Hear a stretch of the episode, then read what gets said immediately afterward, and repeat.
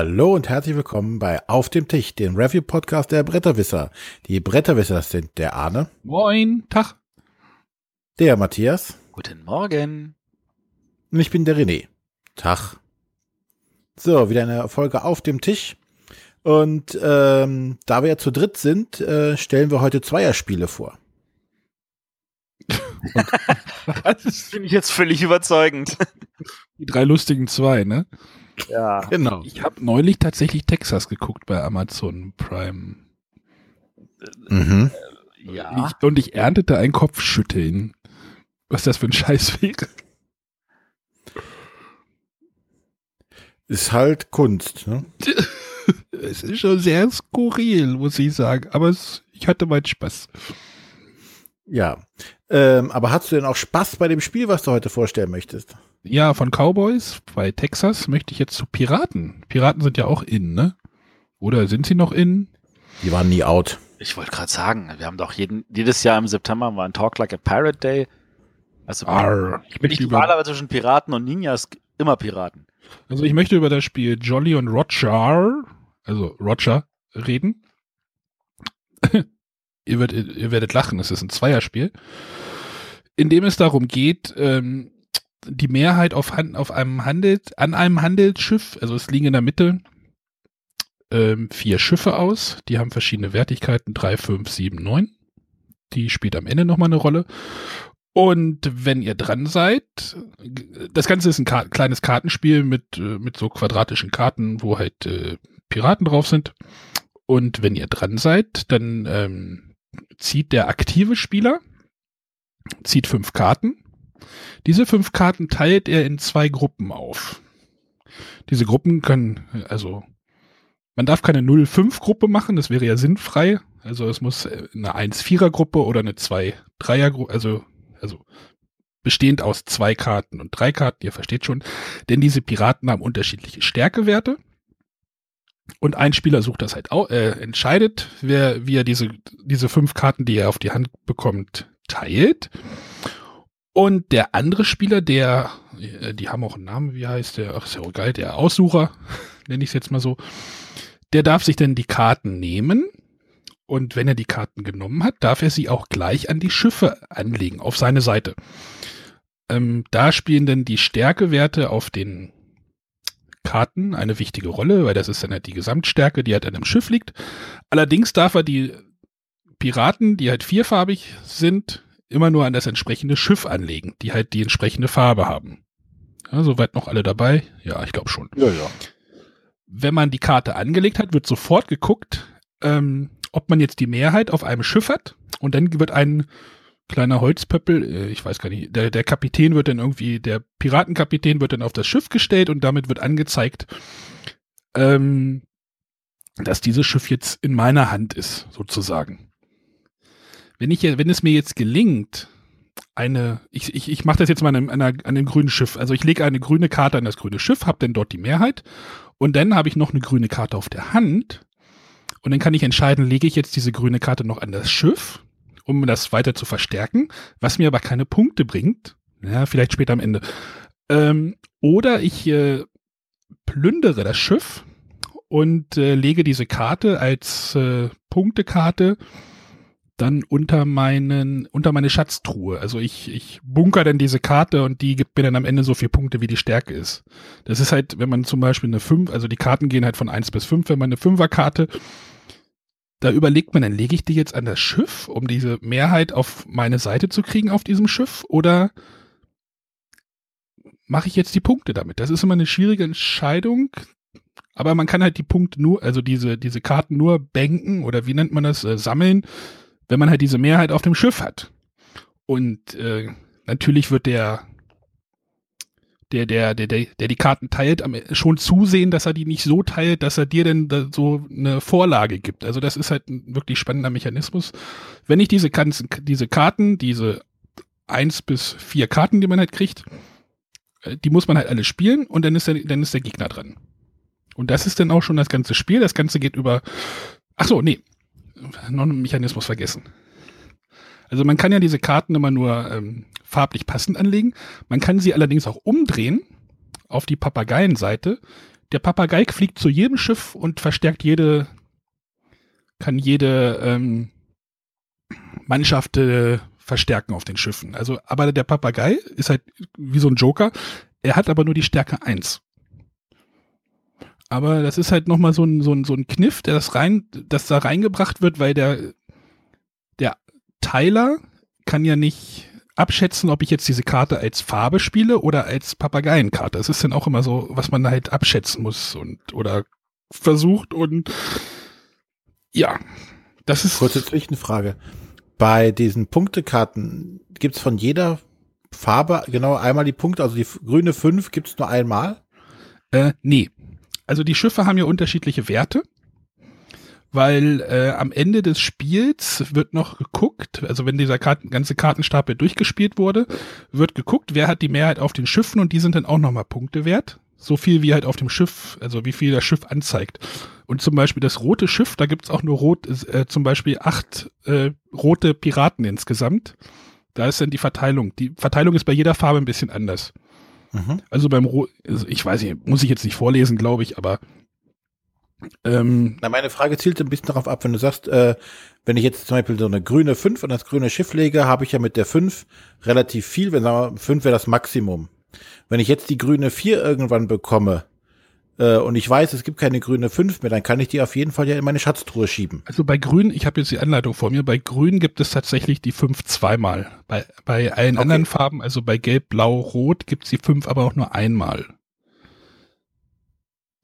Also okay. es gibt 13 grüne Piraten bis halt runter auf 8 rote. Also die, die Piratenanzahl ist halt natürlich, das rote Schiff ist halt wertvoller, aber auch schwieriger zu bekommen. Mhm. Das ist halt schon ein bisschen, die sind halt nicht gleichmäßig verteilt. Okay. Also man merkt das auch in dem Spiel, das rote Schiff, da passiert nicht so viel. Also wenn man was, wenn man mal eine rote Karte findet, dann ist so, okay, oh, die, die möchte ich jetzt eigentlich dem Gegner nicht geben. Also welches, welche Scheißkarte drücke ich ihm denn noch, damit er die dann, und, also, und bei Grün sammeln sich immer ganz viele Karten an.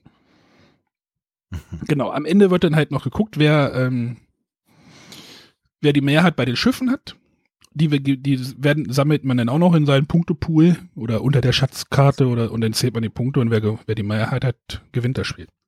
Das ist halt dieser, ich hatte es bei Twitter genannt, Kuchenregel. Ich dachte, das wäre ein feststehender Begriff. Es kamen doch ein paar Nachfragen, also, oder die I split you choose, also ich teile, du suchst dir aus. Divey.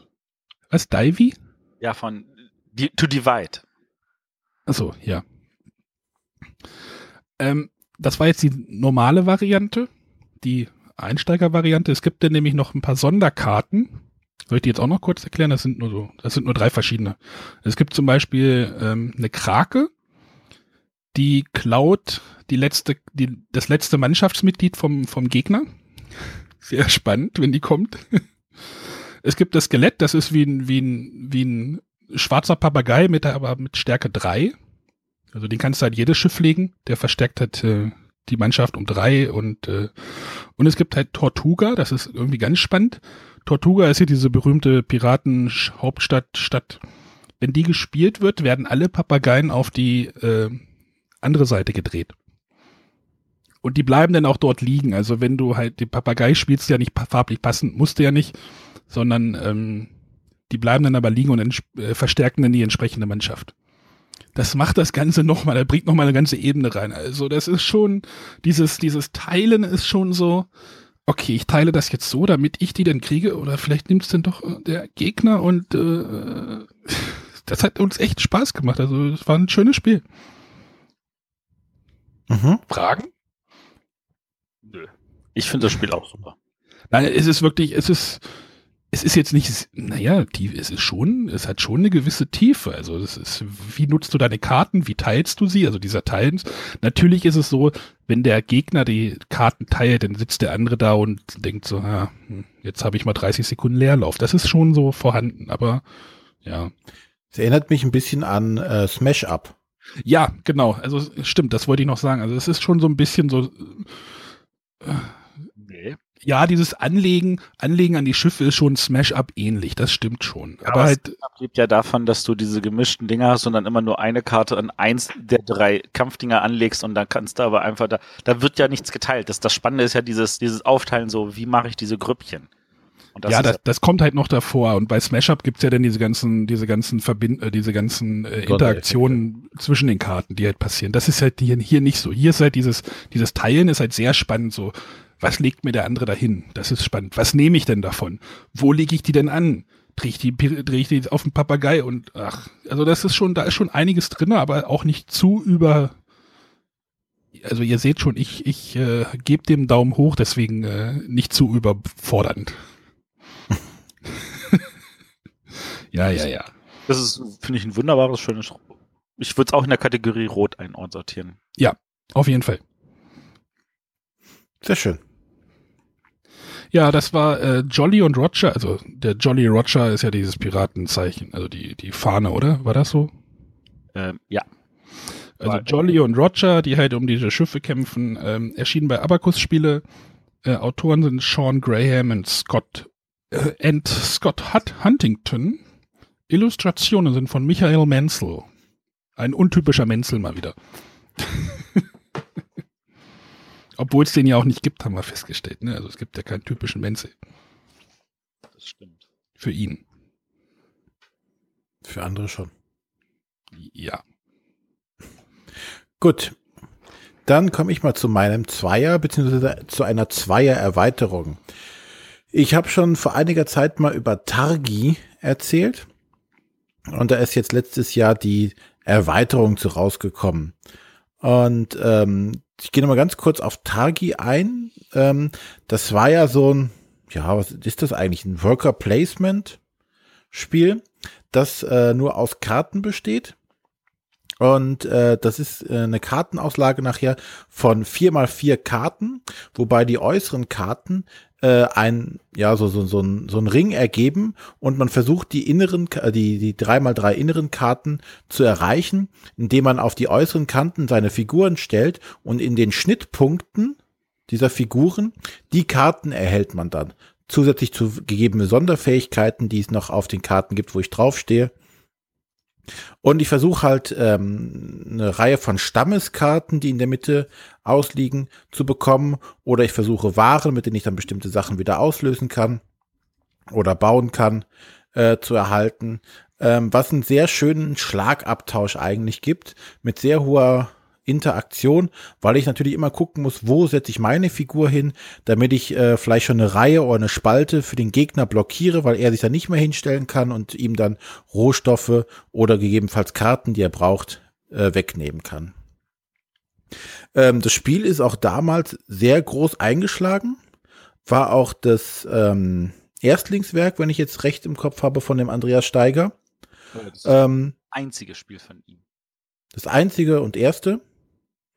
Ähm, ja, ähm, und dann gab es wohl, hat, hat er uns auf der Messe mal erzählt, hauptsächlich auf äh, Grund der großen Nachfrage der vielen, vielen Fans, die das Spiel wohl hat, ähm, nach langer, langer Zeit dann auch die Erweiterung endlich. Hat sich Kosmos dazu durchgerungen, aber mit großem Erfolg. Und auch wenn man das die, die, die äh, Packung anguckt, die Schachtel aufmacht, ähm, ja, also viel weniger Material ist im Grundspiel auch nicht dabei. Es sind ein paar weniger, äh, die, die Holzfiguren sind nicht dabei, Marken, aber anstatt an Karten ist einiges dabei. So dass man hier einiges an Material als Erweiterung bekommt. Denn ähm, einiges äh, vom alten Material wird auch ausgetauscht. Es sind die, diese Randkarten von diesem 4x4 Feld, da werden einige Karten ausgetauscht, beziehungsweise äh, alte Karten werden oder sind überarbeitet worden, etwas modifiziert, weil sie gegebenenfalls zu stark oder zu schwach waren. Äh, die sind dazu gekommen, die Stammeskarten, die in der Mitte dann ausgelegt werden, werden komplett ausgetauscht, denn es gibt jetzt ein neues, äh, eine neue Rohstoffart, das Wasser, das eine Art Handelsgut ist. Ich kann also Wasser immer zu 2 zu 1 zum Beispiel gegen andere Rohstoffe tauschen oder 3 zu 1 gegen Geld. Ähm, gleichzeitig hinzu kommt jetzt eine Targia, ähm, die sich auch über diese Randplättchen bewegt. Man hat es im Grundspiel schon so, da gibt es den Räuber, ähm, der wandert auf diesem Rand lang und auf den Feldern, wo er steht, die kann man äh, dann nicht besetzen. Und wenn der am, äh, einmal im Spiel rum ist, dann endet das Spiel auch. Und die Targia Ist auch eine Figur, die auf diesem äußeren Ring wandert, aber in die entgegengesetzte Richtung. Und die sorgt jetzt dafür, dass sie äh, Anreize schafft, sich doch auf das Feld zu setzen. Denn wenn man sich auf dieses Feld setzt, wo die Tagia steht, kann man sich eine Bonusressource quasi nehmen, beziehungsweise Karten äh, ziehen, wo Ressourcen zu holen sind. Ähm, als weiteres neues Element sind jetzt äh, die Wanderdünen dazu gekommen. Das ist jetzt ein separater Kartenstapel, der extern dieses 4x4 Rasters liegt und immer drei Aktionen anbietet. Sprich, man kann eine seiner drei Figuren, die man sonst setzen kann bei äh, Tagi, um diese Schnittpunkte zu erzeugen, kann man jetzt zum Beispiel eine nehmen und auf eine dieser Wanderdünenkarten stellen. Äh, das sind wieder sehr Effekt, sehr starke Effekte, die man drauf holen kann sich. Gleichzeitig büßt man aber natürlich ein, dass es einen Schnittpunkt auf meinem äh, sonstigen 4x4 Raster weniger gibt, weil die Tagefigur jetzt quasi äh, auf den Wanderdünen ist. Sprich, das Ganze ist darauf ausgelegt, noch mehr Optionen, noch mehr Möglichkeiten zu haben, um interagieren zu können, um die Auswahl noch größer zu machen und quasi noch mehr den Kopf anzustrengen, um nachzugucken, welche Aktion ist jetzt wirklich die, die sich jetzt hier am meisten lohnt. Äh, Versuche ich doch auf so eine Sanddüne zu gehen, aber dadurch verliere ich hier den Schnittpunkt und einen, gegebenenfalls einen weiteren Effekt. Ähm, oder sage ich, ich gehe zu der Targi, weil ich dann noch ähm, einen Rohstoff bekomme, den ich normalerweise äh, gar nicht bekommen hätte, aber die Aktion, die ich dadurch in der Mitte kriege, ist vielleicht nicht, nicht so gut. Aber es gibt da wieder viel abzuwägen. Und ähm, so wie der Andreas uns damals erzählt hat, wollen die, die Hardcore, in Anführungszeichen Hardcore-Tagespieler gar nicht mehr ohne diese Erweiterung spielen. Ähm, ich denke, sie ist schon ein sehr gutes, ja, gutes Bonus oder Add-on dazu ähm, was sich für die erfahrenen Spieler definitiv lohnt. Ich glaube, durch die zusätzlichen Optionen, die es gibt, ist natürlich für Anfänger äh, nicht so geeignet. Also du musst schon erfahrener, in Anführungszeichen erfahrener Spieler sein, also sich mit Tage, mit den Grundregeln gut auskennen, um dann nicht überfordert zu sein mit den zusätzlichen Informationen. Also sprich, wer mehr Tage will, kommt, glaube ich, an der Erweiterung nicht vorbei. Sprich, wer das, wer alle Informationen oder alle Möglichkeiten schon ausgelotet hat, der wird damit zufrieden sein. Alle anderen sollten erstmal mit Tagi einsteigen und dann, wenn sie sagen, okay, ich kann nicht genug bekommen, sollten dann zugreifen und die Erweiterung, die sehr schön gemacht ist und das Ganze nochmal, wie gesagt, nochmal an der Schraube dreht und es noch ein bisschen knackiger macht. Dazu Fragen? Warum hat das so lange gedauert? Also, dass es rauskommt. Also, so als Tagi-Fan muss ich ganz ehrlich sagen, das hat eigentlich viel zu lange gedauert. ja, wie der Andreas jetzt sagte, anscheinend hatte Kosmos das nicht so auf dem Schirm, dass es so erfolgreich ist. Ja, also es ist äh, die eine Sache ist natürlich auch, wie erfolgreich ein Spiel ist. Das, das Spiel ist ja jetzt nicht so unerfolgreich gewesen. Aber wie beliebt es halt doch dann doch noch über lange Zeit halt war, ne? Dass man dann noch nicht sich doch noch entschieden hat, okay, dann machen wir es doch. Naja, du musst ja überlegen, wie lange Tage ja eigentlich schon im Kosmos-Programm ist. Ne? Sind, sind jetzt ja auch schon ein paar Jahre. Du hast mir, Matthias, du hast mir irgendwie jetzt das letzte Mal hier bei mir warst, hast du auf dem Kosmos-Spiel gezeigt, du hast gesehen, ja, das ist schon wieder raus. Ja, ja, und äh, also Tagi wurde nominiert für den Kennerspiel des Jahres 2012. Das ist ja inzwischen fünf Jahre her. Ja. Und das, ähm, seitdem warst du aber dauerhaft im Programm, oder nicht? Es war dauerhaft im Programm. Die, die, es ist die eine Sache, ob es ein Programm ist. Ich meine, die haben auch andere Spiele im Programm, wo sie keine Erweiterung für machen, wie zum Beispiel Kahuna. Ähm, es ist auch immer die Frage, äh, würde die Zielgruppe eine Erweiterung annehmen? Was können diese Erweiterungen bieten, dass der Verlag sagt, ich bin bereit, dieses Risiko einzugehen? Weil meistens von einer Erweiterung verkauft der Verlag vielleicht zehn Prozent von derselben Menge. Und also wenn dann auch noch selbst wenn das Spiel dauerhaft im Programm ist, erreiche ich diese zehn Prozent? Sind es diese zehn Prozent den Aufwand wert? Und äh, ist es auch gut genug, dass diese 10% überhaupt erreicht werden? Ich meine, wenn die Erweiterung wirklich gut ankommt, dann können das auch mal 20, 30 oder 50% werden. Dann ist das eine richtig, richtig gute Erweiterung. Es hat aber, aber die Erweiterung hat ja schon das Spiel wieder nochmal so ein bisschen auf die Bildfläche gehoben, oder nicht? Äh, in Deutschland definitiv. Also äh, und, und wie ich finde auch zu Recht. Also ich sage ja immer, also Leute spielt auch die Spiele, die etwas älter sind und äh, der liebe Ben von äh, dem neuen Podcaster Gameman hat das da ja auch mal irgendwie so einen sechs Minuten Rand dazu abgelassen, ähm, was ich äh, zu einem gewissen Grad nachvollziehen kann. Zu einem gewissen Grad würde ich ihm auch gerne widersprechen wollen, aber das das muss ich auch nicht. Ähm, aber ich sehe das eigentlich auch wie er. Man, es gibt so viele schöne Spiele, die sollte man nicht in Vergessenheit geraten, nur weil sie ein bisschen älter sind. Und äh, Taki gehört dazu. Und äh, wenn diese Erweiterung dafür gesorgt hat, dass mehr Leute sagen, oh cool, Tagi, und, ähm, und wenn sie nur einfach sagen, okay, da gibt es eine Erweiterung, das muss gut genug sein und, und sich erst dann das Grundspiel angucken, ähm, dann ist das auch schon was wert. Also ich meine, ich habe, äh, als ich letztes Jahr in München war, äh, habe ich auch mit Stefan da gesessen, mit unserem Krimi-Stefan, und habe gesagt, oh, lass uns die Tagi-Erweiterung spielen. Also ich kenne Tagi gar nicht. Und ich so, das ändern wir. Und dann habe ich mich hingesetzt und habe mir jedes Mal Tagi gespielt. Und das hat, dann, hat ihm auch gefallen. Also von da Vielleicht war das der perfide Plan von Kosmos. Das kann sein. Das eine kann das andere bedingen. Und äh, aber das ist, also ich, ich bin einfach froh, dass diese, diese Erweiterung sich so hervorragend da einfügt und vor allem, dass sie ähm, gefühlt auch ähm, das Spiel in der in einer Form bereichert, dass, dass, dass äh, es fühlt sich einfach richtig an, wie es da kommt. Das gelingt ja auch nicht wirklich häufig. Toll, jetzt bin ich wieder ganz neugierig darauf, verdammt. Hast du Tage schon mal gespielt? Ja. Das ist, äh, dann, dann, dann musst du doch nicht neugierig drauf sein, dann weißt du doch, dass du das spielen willst. ja. Ja, aber das war äh, Tagi, die Erweiterung äh, Kosmos Verlag vom Andreas Steiger und der Künstler, der das wieder schön vorne mit einem mit der schönen Frau dieses Mal verziert hat, letztes Mal bei dem Original Tagi ist ja ein Mann, ist der Franz Vohwinkel. Ich würde auch eine Big Box nehmen. Es sieht schon echt cool aus. Also diese beiden Cover auch, die machen, im Gegensatz zu dem chinesischen oder was war es, japanischen Cover. ja, genau. Ah, die blaue, was so den Vogel abschießt. Aber äh, die sind schon echt schick und äh, sehen echt sehr cool aus. An dieser Stelle nochmal eine Hörempfehlung, weil ich das jetzt gerade immer wieder gerne mache. Ähm, die Brettagogen hatten dazu auch ein schönes Interview mit dem Andreas Steiger gemacht. Äh, da einfach mal reinhören, äh, das lohnt sich. Äh, genau, jetzt mache ich, äh, dann bin ich jetzt dran, oder? Nee, äh, nee, wir sind jetzt fertig. Ah, okay, dann bin ich also dran. Ähm, ich ich stelle mal ein Spiel vor, wo ich auch mal hören möchte, wie die Brettagogen da äh, in das Thema reingehen, und zwar Lync. Ähm, das ist so themenlos und äh, seelentot, wie äh, ein abstraktes Spiel nur sein kann, aber ähm, da es ja auch kein Thema haben will, sondern tatsächlich einfach äh, die Fans der abstrakten Spiele bedient, ähm, nehmen wir ihm das jetzt mal nicht übel. Äh, Link ist das siebte Spiel in der GIPF-Reihe ähm, wo ich ja die alten Spiele alle schon mal vor einer halben Ewigkeit gespielt habe und äh, dann einfach mal gesagt habe, dann will ich jetzt das siebte auch mal kennenlernen und äh, mich natürlich darüber ärgere, dass das so eine schöne große Schachtel ist und der ganze Rest bei mir irgendwie dann nicht nebenpasst. Also, die Gipfreie? Was ist denn die Gipfreie? Willst du jetzt auch eine Podcast-Empfehlung abgeben? ich wollte nur mal darauf hinweisen, also wir haben ja dem der Gipfreie äh, eine ganze Folge gewidmet.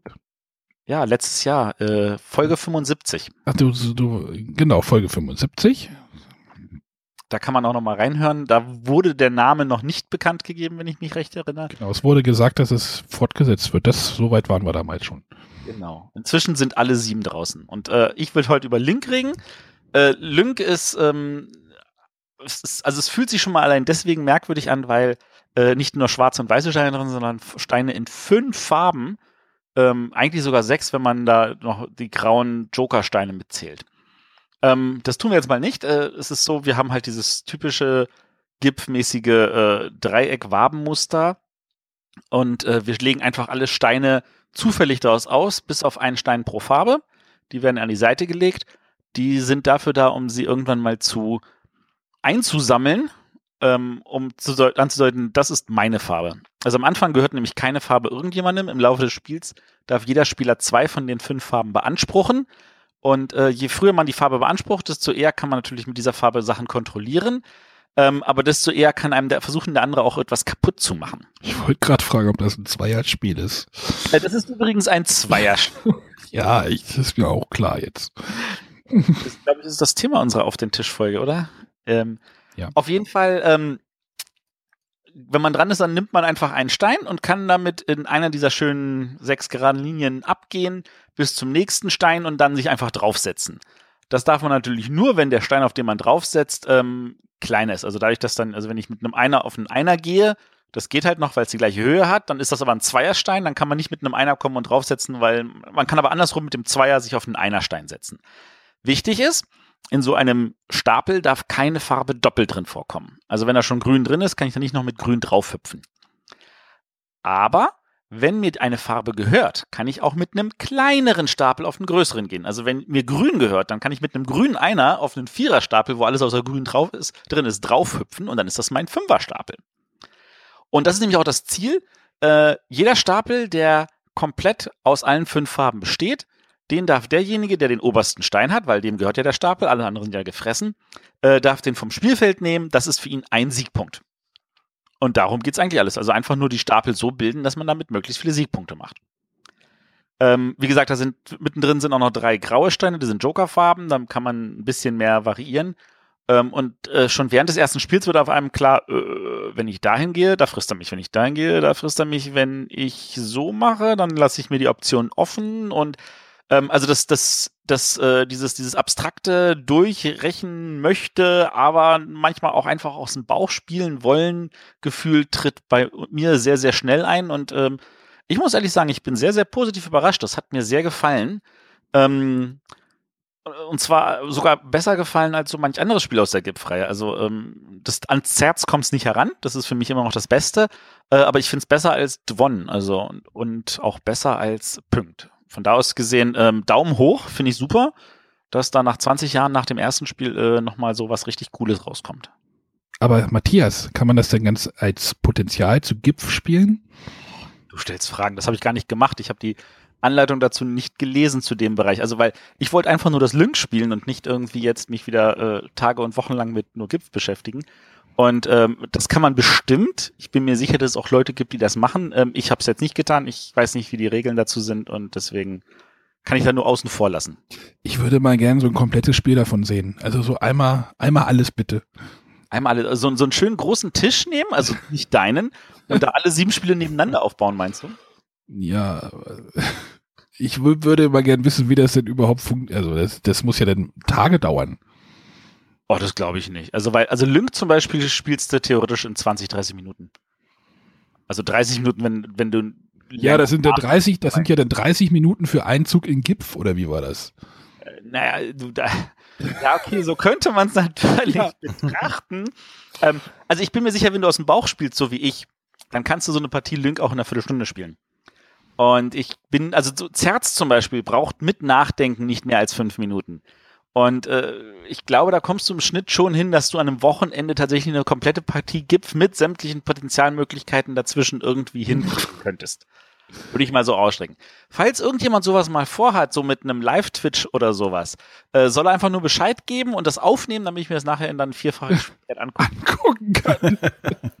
Würde mich dann aber auch interessieren. Nein, ich finde es schön, dass das jetzt so, so noch, ich weiß nicht, ist das jetzt der Abschluss oder geht es da noch weiter? Das ist jetzt der Abschluss, das ist jetzt das siebte Spiel. Naja, die haben ja äh, nach dem sechsten auch gesagt, es gibt kein siebtes, oder? Nach dem sechsten, also das war ja, das war ja anders, wie wir noch uns erinnern. Also es gab halt sechs Stück und ähm, dann hat er das für sich abgeschlossen erklärt und dadurch, dass Hutter ankam und sagte, hier, wir wollen das nochmal komplett alles neu auflegen und dann sagte er, ah, ich habe hier noch ein siebtes oder so. Ähm, das ist an der Stelle ähm, aber jetzt eigentlich durch, außer Hutter stellt fest, boah, verdammt haben wir davon viele verkauft. äh, wir wollen noch ein achtes machen, was ich ihn total gönnen würde. Wenn ich, soweit ich verstanden habe, gibt's ja auch schon irgendwie äh, zweite und dritte äh, Druckauflage. Also von da aus gesehen ähm, würde ich denen gönnen, dass da noch ein achtes gibt, aber das wäre jetzt tatsächlich dann mega überraschend. Aber die Reihe ist schon sehr geekig, oder? Wow, abstrakte Spiele als geekig bezeichnet. Nein, ich meine, aber ich meine, abstrakte Spiele sind ja schon so, so ein gewisses Ex, also nicht extra, aber so ein für uns, oder weiß ich nicht, was an. Äh, Aber ich glaube, mit so einem abstrakten Spiel kannst du doch eher so Oma oder Opa ansprechen als äh, mit einem Tagi. Äh, oh, definitiv. Also gerade so, so, so abstrakte Spiele, das ist so, oh, das wirkt seriös wie Schach. Im Gegensatz zu genau. aha, irgendein Kinderspiel mit irgendwelchen Beduinen. Ja, genau. Also da muss ich auch immer noch an den Boris denken, der halt gesagt hat, äh, bei uns in der Sendung, viele Spiele wirken auf ihn halt kindisch. Und äh, wenn man sich viele Cover anguckt, ist es äh, auch so. Nein. Ich finde. Also kindisch finde ich nicht. Ich finde viele Videospielcover eher martialisch, aber das ist eine andere Geschichte. Ja, aber, aber Link, also abstrakte Spiele sind halt schon nochmal, irgendwie doch nochmal was anderes. Die sind abstrakt. Genau wie die Cover abstrakt sind. Ja. Viele Cosims sind auch abstrakt. Und, und dann ist halt noch auf dieses, dass es was Besonderes ist, ist noch dieses, hey, wir sind eine Reihe von Spielen, die alle zusammen funktionieren, theoretisch. Äh, das ist schon für mich so was Besonderes, was, was wirklich, äh, ich will nicht wieder Geekiges sagen, Geekiges sagen, aber. Aber geekig. Aber nerdig. Ja. Na, nerdig noch gar nicht. Das war ein Unterschied zwischen Geek und Nerd. Nein, nicht, aber ähm, ihr wisst, was ich meine. Ja.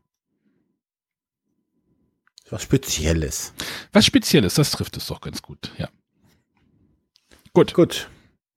Dann machen wir hier mal Schluss. Das war Teil 1 yeah. der Zweierspiele.